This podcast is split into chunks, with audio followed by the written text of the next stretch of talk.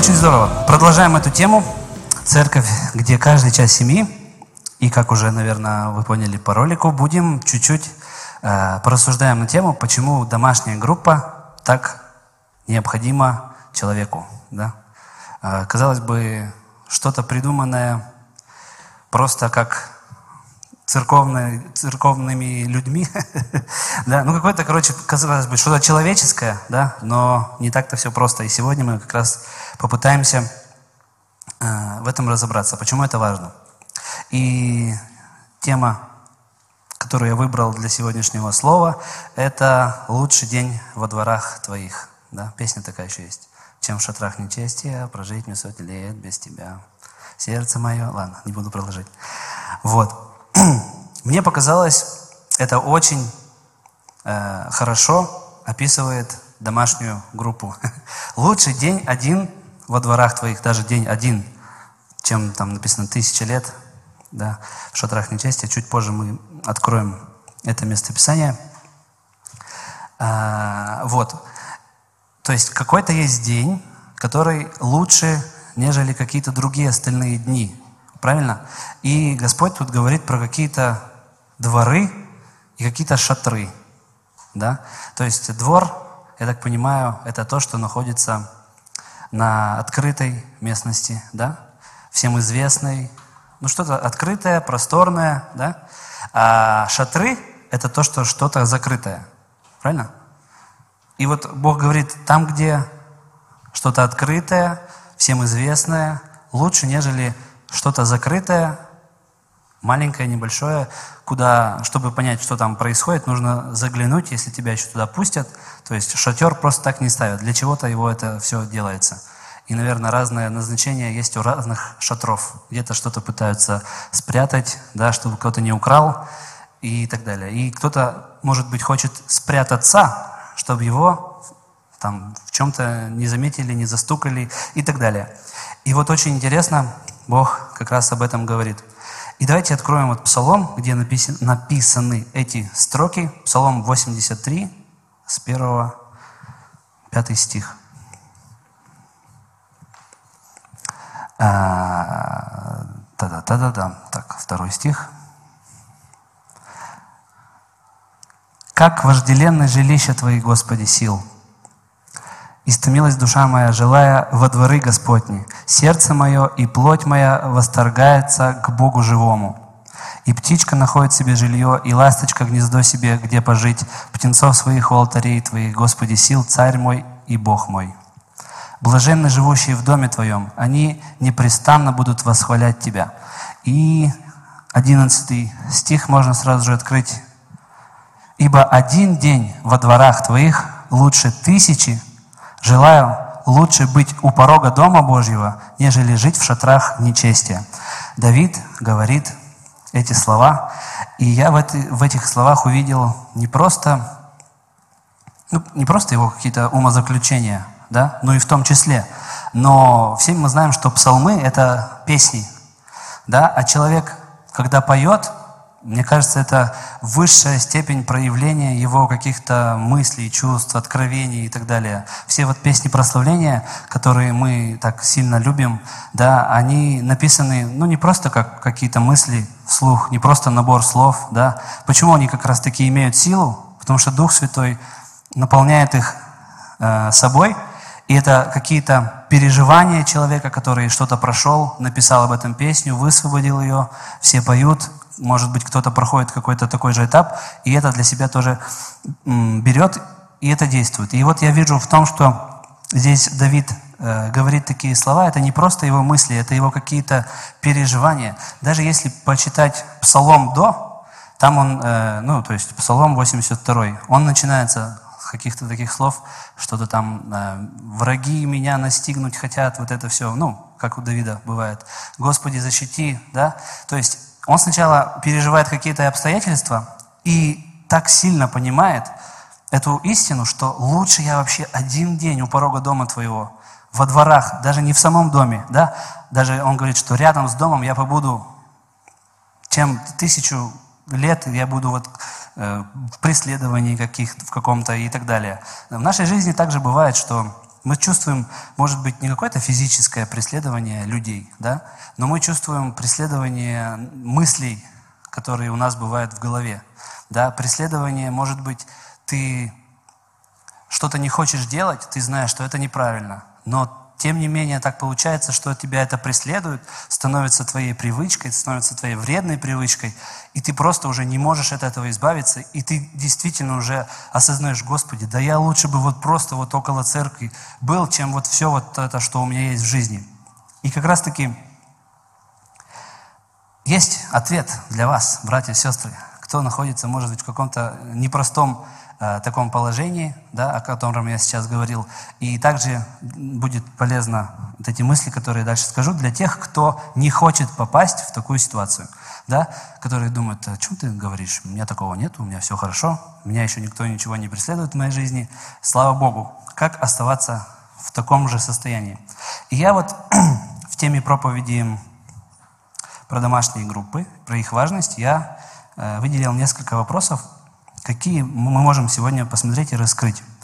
А, первый вопрос – это вопрос важности правильного окружения. То есть домашние группы – это прежде всего правильное окружение. А, особенно, когда лидер хороший, ну, у нас все лидера домашних групп хорошие, Вова за это ответственный, ведет строгий контроль. вот. На самом деле, действительно, вам честно скажу, человек, который, ну, какой-то, может быть, может, который причинит какую-то боль, он не лидер домашней группы. То есть все лидеры домашней группы – это, грубо говоря, проверенные люди, которым вы можете доверять свои какие-то ситуации, проблемы, мысли и так далее. Это сто процентов так. Вот. И домашняя группа – это правильное окружение. Э, пример правильного окружения я нашел в царствах, Первое царство, 14 глава. Сейчас я открою в современном переводе, чтобы было интересно почитать. Давайте прочитаем, потом порассуждаем. В тот день сын Саула, Ионафан, сказал слуге своему оруженосцу, давай придем на другую сторону долины в лагерь филистимлян. А своему отцу Ионафан не сказал об этом. Саул же сидел на окраине Гивы под гранатовым деревом на гумне, и с ним было около 600 человек. Ахия служил священником Господа в Силоме, и поэтому носил Едов. Так, потом там все сыновья, и их дети, и дети, и дети. Так, дальше. С каждой стороны от перехода, через который Анафан собирался пройти в лагерь, филистимлян стояла большая скала. Одна скала называлась Бацец, а другая Сине. Одна была обращена на север, к Михмасе, а другая на юг Геве. Ио, Иоаннафан сказал своему молодому рожденцу, давай перейдем в лагерь этих чужеземцев. Может быть, Господь через нас поразит этих людей. Ничто не может остановить Господа и не имеет значения, много ли у нас солдат или мало. Оруженосец ответил ему, делай, что считаешь нужным, я с тобой душой и сердцем. Э, ситуация была следующая. Э, Иоаннафан, как и его народ, израильский находился в каком-то теснении, да, ну, о котором мы с вами говорили до этого. Что-то было нехорошо. И вот они сидели и, можно сказать, всем народом бездействовали, потому что были вот эти вот около 600 да, э, человек, которые против них ополчились. И Иоаннафану приходит такое откровение, может быть, да, так это скажем, что давай-ка я со своим оруженосцем пойду, и Бог ведь с нами, Бог ведь может решить проблему эту. Поэтому пошли давай, оруженосец, со мной, будем дела делать, что просто так сидеть. И оруженосец, его правильное окружение, э, между прочим, ну, не между прочим, а как для Иоаннафана, так и для оруженосца, они для друг друга были правильным окружением. То есть один сказал ему даже вот такие слова, делай, что считаешь нужным, я с тобой душой и сердцем. Представляете? То есть, насколько он был в его окружении близок. А представьте, был бы человек, который был бы неправильным окружением и сказал бы ему, что ты что, совсем что ли? Ты даже не представляешь, сколько там человек, мы ничего не сможем. И началось бы. А так как он ему близкий, братишка, то он э, прислушивается к нему, и он может на него, получается, оказать неправильное влияние и стать неправильным окружением, который вообще сдвинет планы Бога для своего даже израильского народа, не то, что для Инофана. И потом, если читать дальше, так получилось, что они вдвоем пошли, и Бог был с ними, и эти 600 человек, они испугались, убежали, разбежались. И Господь принес победу всему израильскому народу просто через двух человек, которые были друг для друга правильным окружением. Вот. Мне понравился этот пример правильного окружения, что один человек вдохновил другого, да, бороться против какой-то проблемы, как и мы можем на домашних группах сказать лидеру, или лидер скажет тебе, давай бороться с твоей проблемой, которую ты ему, например, озвучишь. Это не обязательно что-то страшное. Про, когда я говорю проблема, это не значит, что это все там рак, не знаю, развод и все такое. Не обязательно. Это может быть какая-то вот ситуация, которая тебя волнует. Экзамен, например. Да, контрольная точка. Либо еще что-то. Зарплата задерживается на полгода. Ну, мало ли, бывает. И вот лидер говорит, приходи, в следующий вторник мы будем бороться все вместе с твоей проблемой. Это правильное окружение. Как Иоаннафан сказал, я не хочу просто так стоять, я хочу делать что-то, чтобы решить эту проблему. И очень здорово, когда в жизни у вас есть такой человек. И такого человека можно увидеть в лице лидера домашней группы нашей церкви, о которых мы уже говорили, что они все ответственные, заряженные, суперкрутые люди. Вот. И также э, сторона оруженосца, того человека, может быть, кто не лидер, просто твой друг, который ходит на домашнюю группу, говорит тебе, давай бороться, я согласен, я буду молиться за тебя. Я каждый вечер в 7 часов поставлю будильник и будем вместе э, с тобой молиться, чтобы эта проблема ушла, чтобы этот вопрос ответился, чтобы ты нашел себе жену, ну и так далее. Какие там бывают нужды. Вот. И очень хороший это история, которая раскрывает правильность окружения. А, дальше. Какие еще бывают примеры неправильного окружения? Неправильное окружение, например, для Евы был змей, да? А, а, а правильное – Бог. Ну, то есть там был Бог, Адам и Ева. И для Евы было правильное окружение Бог, а неправильное – змей и отчасти Адам, который ей не сказал, ты что творишь? Успокойся, не надо этого делать. Вот. Поэтому, и я вот, кстати, рассуждал, э, представляете, Ева э, вот идет, гуляет по саду, и там написано, что пришел змей и начал ей говорить. И после того, как он закончил говорить, она не сразу пошла э, и сорвала плод. Ну, то есть какой-то промежуток времени, точнее, она не вот так вот с яблоком, ну, с плодом стояла, и вот ждала только, когда он это скажет, чтобы, ой, ну ты сказал, все, тогда можно. Да? То есть она с этим ходила, получив что-то из неправильного окружения, она с этим ходила, и, может быть, она даже и не один раз общалась. Нам, ну, представляете, она как бы сразу в диалог вошла со змеем. Может быть, как и в нашей жизни, вот представьте, придет, вот вы идете там что-то куда-то, и подходит к вам человек незнакомый, которого вы не знаете, и говорит, поехали ко мне домой, у меня тусовка крутая. Вы что, скажете, давай, поехали. Конечно, у вас такого не будет. Вы спросите, а ты кто, откуда ты, что за тусовка? Я тебя не знаю, я с тобой не поеду. Но если этот человек вам знаком, да, с которым вы проводите время, в окружении которого вы находитесь, в этих шатрах, грубо говоря, нечестия, да, то через время какие-то для вас размываются границы, и вот то, что он предлагает, становится нормальным, потому что окружение кажется нормальным. Вот. И представьте, если бы Ева сказала сразу змею, ты кто такой? Ты почему вообще говоришь? Ну нет, там все говорили, я так понимаю. Вот. Э, ну, в общем, если бы она сразу как-то правильно отреагировала, да, и пыталась уйти от этого неправильного окружения в свою, можно сказать, домашнюю группу к Адаму, да, сказала бы, Адам, там что-то этот змеюга делает, можно, пожалуйста, как-то, давай с тобой его это, остерегаться, а то у него какие-то мысли змеиные. Вот. И мне кажется, Адаму мог стать правильным окружением, и все было бы, конечно, иначе, а не вот это все, как говорится, да? Вот. И также э, Бог, э, там написано, что потом, когда они, получается, попробовали с дерева познания добра и зла, э, еще было время, когда они одежды шили, когда они что-то сделали, и Бог только потом пошел к ним. То есть он где-то был не в их окружении, они где-то были не в его окружении, хотя у них был доступ к Богу 24 на 7, они могли везде с ним быть, всегда с ним быть. Но как-то так получилось, что они были в тот момент не там, где был Бог. Если бы Бог был рядом, мне кажется, что змей даже бы ничего не сказал. То есть он нашел время и место, где не было в их окружении Бога.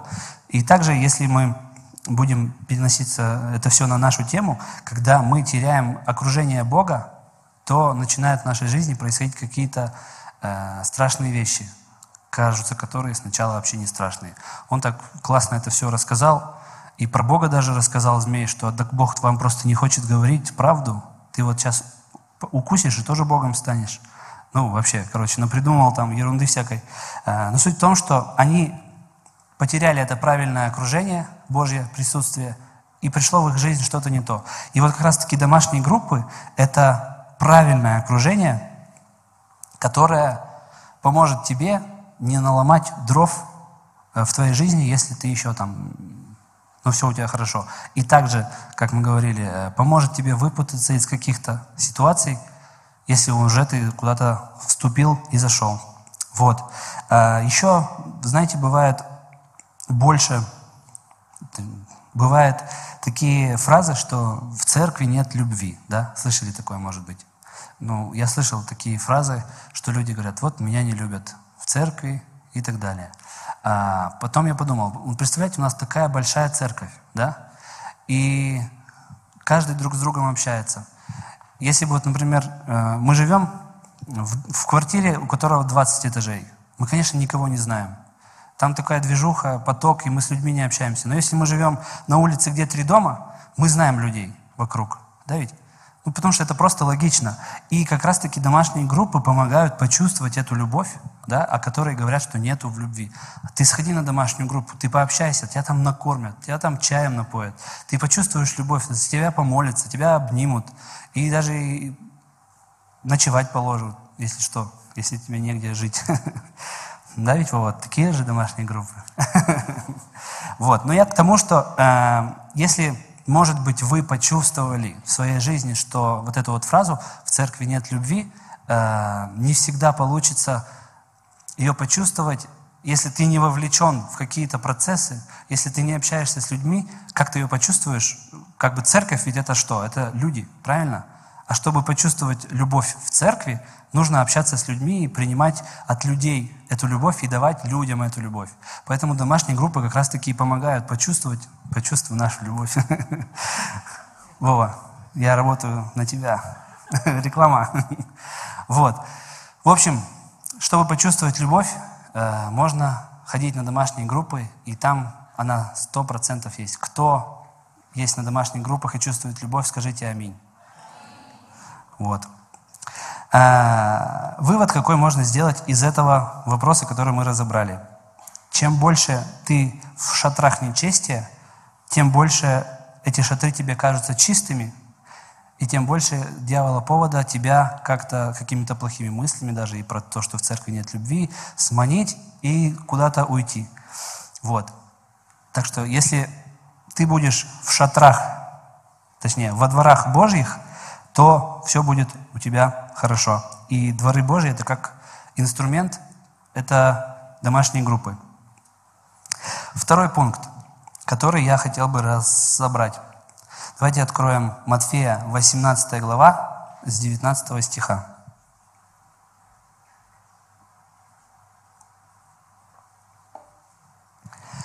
Истинно говорю вам, если двое из вас на земле согласятся вместе молить Бога о чем-либо, то вы, чего бы вы ни попросили, все будет исполнено для вас моим небесным Отцом.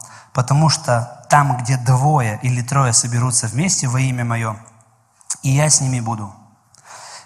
И я хочу сказать, что, вы представляете, к вам бы пришел э, самый богатый человек, не знаю, в городе.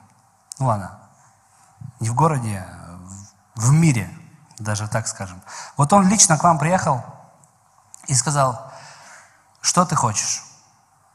Вот я вот приехал к вам в город, чтобы сделать то, что ты хочешь. Вот все говори, и все для тебя сделаю. И ты такой, точно все? Он говорит, ну да, все. И даже квартиру купишь? И даже квартиру куплю. И даже моим друзьям купишь квартиру, и даже твоим друзьям квартиру куплю. И даже такую карточку дашь, которой можно бесконечно по магазинам ходить, и даже карточку дам. И даже ты сможешь меня там на каруселях покатать, чтобы мне весело было. И даже это. Ну, короче, он может сделать все, человек. Вот неужели бы вы сказали ему, да не, езжай домой, что-то ты придумал, какую-то ерунду, такого не бывает. А он говорит, да подожди, соберись, я тебе говорю, хочешь, я делаю все для тебя. Ну, конечно же, любой из нас э, скажет, конечно, я хочу. Конечно же, мы все скажем, аллилуйя за тебя, человек, я молился, Бог слышит мои молитвы. Вот, так вот Бог нам говорит, что если мы соберемся вдвоем или троем во имя Его, и не просто Он будет посреди нас. Мы почему-то, вот, ну, по крайней мере, я запомнил, что там, где двое или трое, то Бог посреди нас. Да? Это тоже классно. Но там еще написано такое, что если двое или трое из вас на земле согласятся вместе молить Бога о чем-либо, то вы, что бы вы ни попросили, все будет исполнено моим небесным Отцом. Почему-то мы это забываем. Я хочу сказать, надо пользоваться этим шансом. Надо пользоваться этим шансом. Вот ты как, вот ты о чем ты мечтаешь, я вот сто процентов знаю. А, о чем-то, может быть, физическом, о чем-то духовном, душевном, о, что, о чем-то ты сто процентов мечтаешь. И вот что-то есть у каждого в жизни, о чем мы мечтаем, чего мы хотим, что нам очень надо. И вот Бог говорит, вдвоем, втроем соберетесь, будете об этом молиться во имя Мое. Я дам обязательно, потому что это вот как бы так работает. Поэтому на домашних группах это не просто время увидеться, это вообще не время, когда знаете, бывает такое, не ходишь на домашнюю группу, о, ты неверующий, наверное. Это вообще не про это. Просто это очень классный шанс получить то, что тебе надо. Да? Что, о чем ты мечтаешь, это очень классный инструмент. Если ты будешь, ну вот представь, ты ходишь, гуляешь по улице один, да, молишься, Бог слышит, Бог все понимает. Но говорит, если вы вдвоем помолитесь, то я дам. Что-то в этом есть. Что-то Бог почему-то хочет, чтобы мы были вдвоем, или втроем, или вчетвером, или в пятером, и молились друг за друга, и Он дает. Я понимаю, вот мы же не можем в каком-то неправильном окружении, о котором мы говорили, подойти там, не знаю, к своему очень хорошему человеку, другу с учебы, вот он реально порядочный, хороший человек, не курит, не пьет, и ты ему говоришь, давай помолимся, вот за чтобы у меня там было счастье. Он тебе что скажет? Он неверующий. Он скажет, да, что? Вот так, мне кажется, он скажет. Ну, типа, он же не будет молиться, потому что он не знает Бога, да. Надо сначала его к Богу принести, объяснить, там, да, да, да, да, да, вот это ему объяснить, и тогда уже можно помолиться. Но есть открытые двери у домашних групп для того, чтобы вы приходили и говорили, и молились, и Бог что-то делал. И, наконец-то, дал то, что ты так долго ждешь. Ты, может быть, думаешь, вот когда, да, когда у меня это будет? Да я молюсь уже, уже два дня молюсь, уже три дня молюсь, уже пять лет молюсь, и нету. Может быть, ты это делаешь один. Может быть, тебе надо с кем-то это делать. И домашние группы как раз хорошее время. Надо пользоваться возможностью. И это очень хорошая возможность начать молиться серьезно. Потому что бывает такое, что у нас в жизни ну да, в принципе-то я хочу, но я, наверное, поплом помолюсь. И как-то там молюсь, а Господь благослови во имя Иисуса. А хотя ты понимаешь, что это вот то, что тебе очень сильно надо, но ты как-то несерьезно молишься. А тут ты прямо серьезно можешь помолиться вместе со своими братьями и сестрами. Вот, я немножко еще хочу поделиться о том, как я, как у меня было в жизни с домашними группами. Э, на, самом деле можно много говорить. У меня есть 6 минут, но я думаю, чуть мы задержим это время. Вот. Я тоже долгое время, ну, как-то ходил, не ходил на домашки. Ну, думаю, что-то это вот какая-то обязаловка какая-то. Но потом я один раз сходил к Мише Анянову на домашнюю группу. Кто знает Мишу Анянова? Мало знает, но это хороший у нас брат церкви. Вот, у него была раньше домашняя группа, и я очень сильно благодарен Мише Анянову за то, что Он сделал в моей жизни. Он был и примером, и наставником, и очень многое во мне сейчас есть, потому что Миша был в моей жизни, был лидером моей домашней группы, куда я ходил. Вот. И мне там так понравилось, потому что мы и общались, и кушали. И это было время, когда вот ты там на учебе устанешь, придешь и как будто бы отдыхаешь. Ну вот просто, просто вот в общении. Это было здорово. И на домашней группе у меня началось мое такое э, следование за Богом и какой-то вот отправная точка моего даже служения. Э, я прославление начинал проводить на домашней группе Слава Богу за Мишу, что он терпел меня, все мои песни, все мои вот эти вот, то, что я не могу, не умел делать. вот. И он все хорошо, давай продолжай, ничего страшного. Ну, бывало прямо совсем все плохо. вот. Но, тем не менее, это была отправная точка, где я смог как-то раскрыться. Также на домашней группе я начал слышать Духа Святого не просто как-то ну, в теории, а можно сказать на практике. И вот это все в молитвах, э, в общении, и это все началось с домашней группы. Я вот анализировал, когда готовился к проповеди, и можно сказать, что действительно вот какое-то такое хорошее, хороший период жизни моей, в принципе, начался с домашних групп. Да? Даже вот свидетельство такое было, э, материальное, конечно, но и не только материальные были. Ну вот я пришел, и мне почему-то захотелось вот прямо так сильно iPhone. Тогда, по-моему, четверка вышел. Вот. И вот я пришел во вторник на домашнюю группу, говорю, а давайте помолимся за iPhone. Я хочу iPhone. Хотя, ну, не было возможности купить, и это надо, думал, как копить или что вообще нужно делать с этим, чтобы появился iPhone. И мы просто помолились, двое или трое, и я прихожу домой, ну, я не знаю, как так работает. я захожу домой, у меня лежит iPhone. Вот ну, просто я захожу в комнату, у меня лежит iPhone. Я такой, да не может быть такого. Типа, что, ну, почему он не мог материализоваться? Потом захожу на кухню, оказывается, к родителям приехал э, его папин одноклассник, э, и он такой говорит ему, а он из, э, по-моему, он грузин какой-то. Ну, в общем, такой широкая душа у человека. И он говорит, я должен был быть на вашей свадьбе. У меня не получилось. Ну, моим родителям говорит. Поэтому, Лариса, вот эти цветы, конфеты тебе. Потом говорит, ну, он лучший друг его папы был, ну, и является.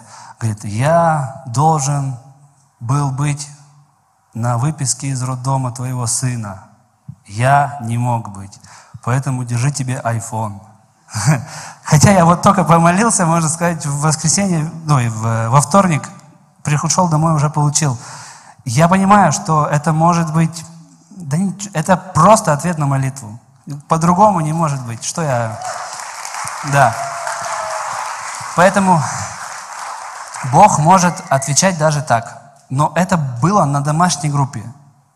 И я советую, начните молиться за какие-то сверхъестественные вещи на домашних группах. А, что еще можно посвидетельствовать, как а, вот я говорил о том, что я научился слышать Духа Святого на домашней группе. И я помню, мы молились, и Миша Нянов там за меня молится и говорит, что Дух Святой для тебя открывается как ветер, и ты вот как бы его голос знаешь, и что-то там еще. Я вот запомнил только это. Но я понял, что вот сейчас это Дух Святой мне сказал. Я запомнил вот эти ощущения, так скажем, когда Бог говорит в мою жизнь, я не слышу Бога ушами, да, как может быть некоторые, я не вижу каких-то, не знаю, ангелов, так говорит Господь. Такого у меня нет в жизни, да. Но есть вот то чувство, которое первый раз я почувствовал на домашней группе. И, можно сказать, такое сильное свидетельство для меня было, я поступил Э, высшую школу экономики на платное, потому что не набрал на экзаменах нужное количество баллов. Вот. И как-то я думаю, я не набрал совсем немного, и поэтому у меня была скидка 70% на обучение. Тогда там обучение то ли 150 тысяч стоило, ну 70% скидка прямо хорошая. И я думаю, надо все сделать для того, чтобы сохранить эту скидку. А если ты там учишься без троек, то ты сохраняешь эту скидку. Полгода прошло, у меня уже две тройки. Я такой, ну все, родителям придется платить за меня, большая сумма, как-то, ну, и вот стою на остановке, у меня уже две тройки, и Бог говорит, вот тот, тем, тем же самым голосом, даже не голосом, а чувством, наверное, я не знаю, как это описать, но вы, наверное, меня понимаете.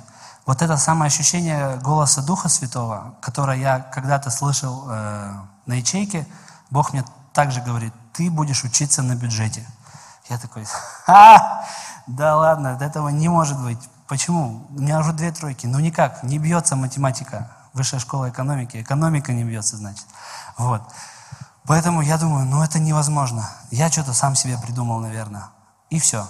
Я дальше как-то дальше учился, не помню, там тройки были или нет. А в конце года можно заново пересдавать экзамены, чтобы поступить типа заново а, и набрать баллы, и чтобы поступить на бюджет. Я думаю, я и так чудом сдал каждый экзамен, это вообще что творилось.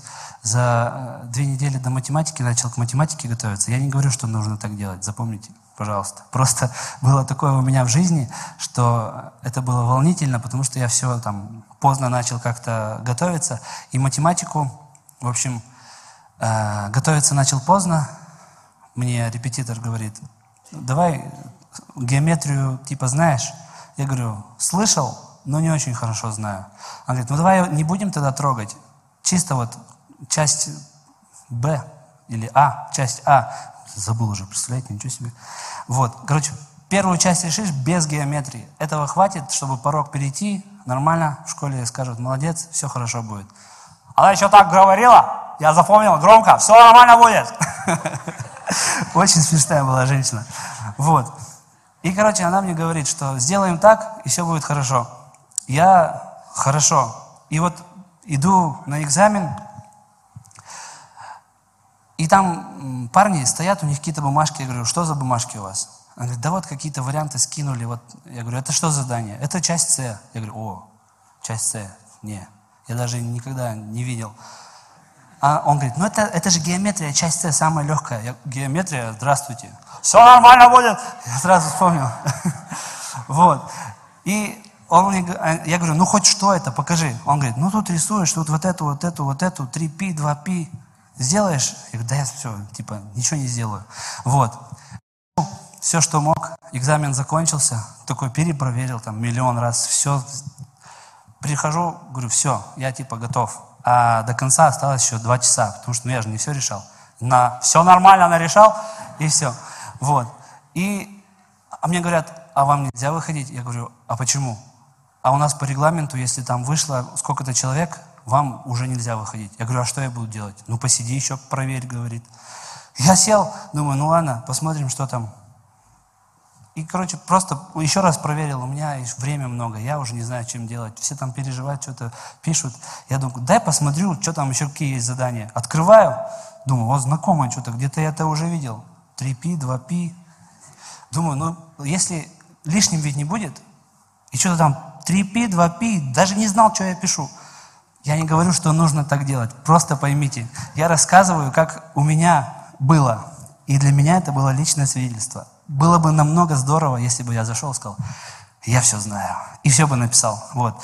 Написал, сдал, все. Потом, когда результаты пришли, у меня 70 баллов из 100. Я думаю, в смысле, откуда? Открываю там, ну, посмотреть. 3P, 2P, все правильно получилось. Она мне написала, что-то там, комментарий. Решение не раскрыто, но все правильно. Типа, балл какой-то поставлен. Я думаю, вот это да. А вот те ученики в моем одноклассники, которые готовились, у них там 73 балла. Я думаю, ничего себе. Прихожу к учительнице по математике, она мне говорит, ты как так сделал? Прости меня, пожалуйста. Я говорю, за что? Я в тебя не верила. Я говорю, так я тоже в себя не верил. Говорю, это все Господь. Она такая, ну да, точно. Свидетельство для нее было Божьей славы через, мое, через мою немощь, да, как сегодня Алена говорила. Вот, я еще раз говорю, не надо так делать, это было просто исключительно случай для меня. Но молиться надо. Э, дальше, английский язык я тоже сдавал, там половину что-то не знаю, парень сзади сидит, говорит, у тебя там ошибка, исправь. Я такой, спасибо, исправляю. Вот он мне помог там что-то сделать, на 60 баллов защитил. Русский, слава богу, русский, типа мне почему-то за полгода до экзамена он так понравился, и мне прямо было интересно его учить, тоже набрал там 76 баллов. Вот. Но это вот было три экзамена, которые я сдал, и мне не хватало для того, чтобы поступить на бюджет. И я не поступил на бюджет, но была скидка. Помним, да, к чему я это все рассказываю. Вот. Но когда, я, когда мы сдавали экзамены, был такой случай, ко мне подошла учительница и говорит, «Э, Гера, сдай, пожалуйста, общество знания. Я говорю, так я не хочу лишний раз волноваться. Да она говорит, да, типа, ты куда хочешь поступить? Я говорю, я в вышку. Какие там предметы нужны? Я говорю, английский, математика, русский. Напиши тоже общество, типа просто сдашь мне для какой-то там статистики. И я вот просто вот секунда времени, я такой, напишите, типа, ладно, для вас сделаю. Я не готовился. Ну, как-то для меня общественное знание было логичным, там все понятно. Веселая учительница была, как-то она интересно объясняла. И я как бы разбирался в предмете, но не так, чтобы готовиться. И я тоже написал этот общество знания не на самый высокий балл, тоже где-то там набрал 70 баллов. Ну, просто потому, что он был такой какой-то для меня логичный. Вот. И возвращаемся в ситуацию, когда мне Бог говорит, что ты будешь учиться на бюджете. Тем голосом Духа Святого, который я первый раз услышал на домашней группе. Все. Зафиксировали. Вот. И я, получается, проходит время, у меня все так же эти тройки, и нам говорят на учебе, вы можете, типа, заново сдать экзамены, либо подать старые результаты своих экзаменов для того, чтобы мы, э, тех, кого отчислили, есть места на вашем курсе, вы можете там учиться бесплатно. Но для этого опять нужно порог. И говорят, э, список экзаменов, которые нужно сдать. Математика, русский, английский, общество знания, которого раньше не было. Я такой, вау! А у меня там нормальный балл. Я сдал, Просто вот отдал документы, которые, ну, даже я не отдал, я говорю, посмотрите, там у меня лежат документы, до общества знания еще что-то там донес, я уже не помню, как это все было, но суть в том, что так получилось, что мне сумма четырех экзаменов хватило, чтобы поступить на бюджет. Представляете? И это мне Бог уже сказал, ты будешь учиться на бюджете. А я помню, вот вышел э, на этом, на крыльце вот здесь вот УДК после молодежки, вышел, и мне позвонили из вышки и говорят, приносите что-то там это, вы поступили на бюджет. Я думаю, да ладно. И я сразу вспомнил тот, э, ту остановку, когда мне Бог говорил, ты будешь учиться на бюджете. И он обещания свои исполнил. Да, давайте славу воздадим ему.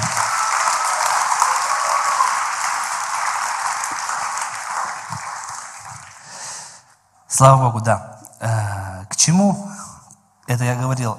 Это говорил, что на домашних группах вы можете не только решить свои какие-то обстоятельства жизненные, не только уберечь себя от неправильного окружения, но вы можете начать как-то себя усиливать, да?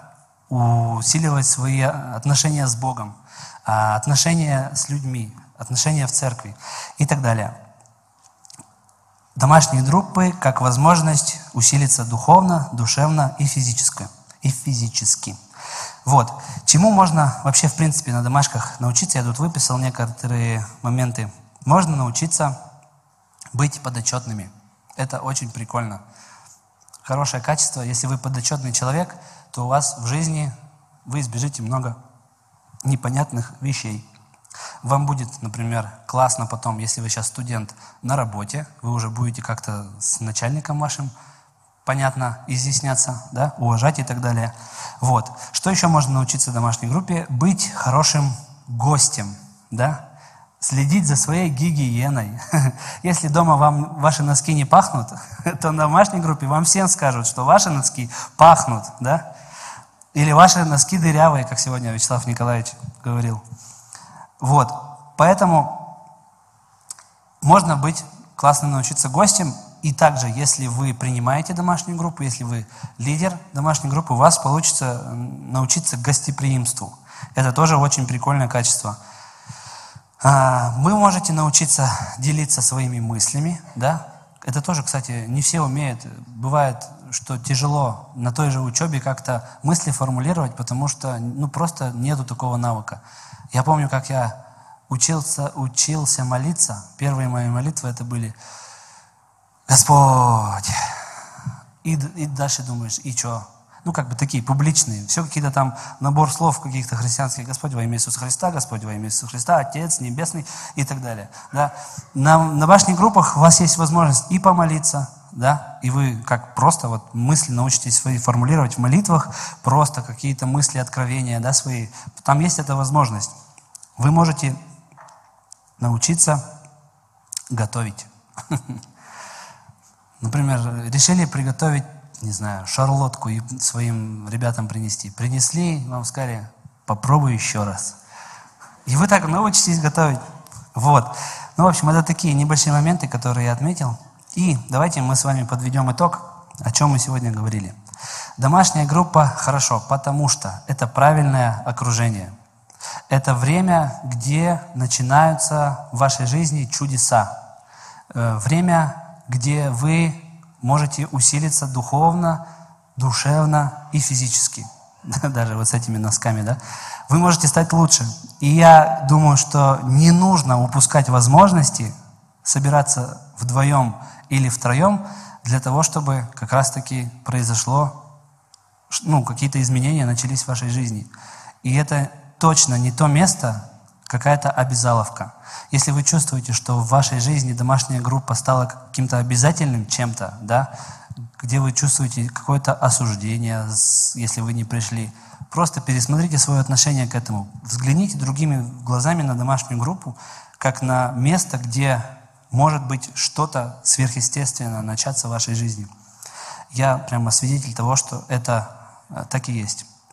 И вот последняя мысль, которую я написал, наверное, если ты не будешь ходить на домашние группы, ты ничего не потеряешь. Да?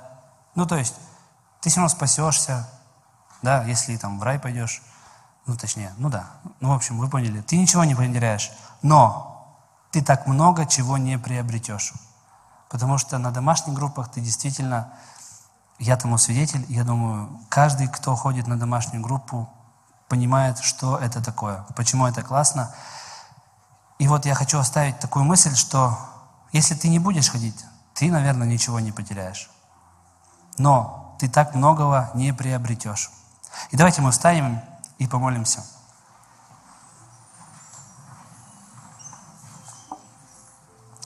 Господь, спасибо Тебе за это время.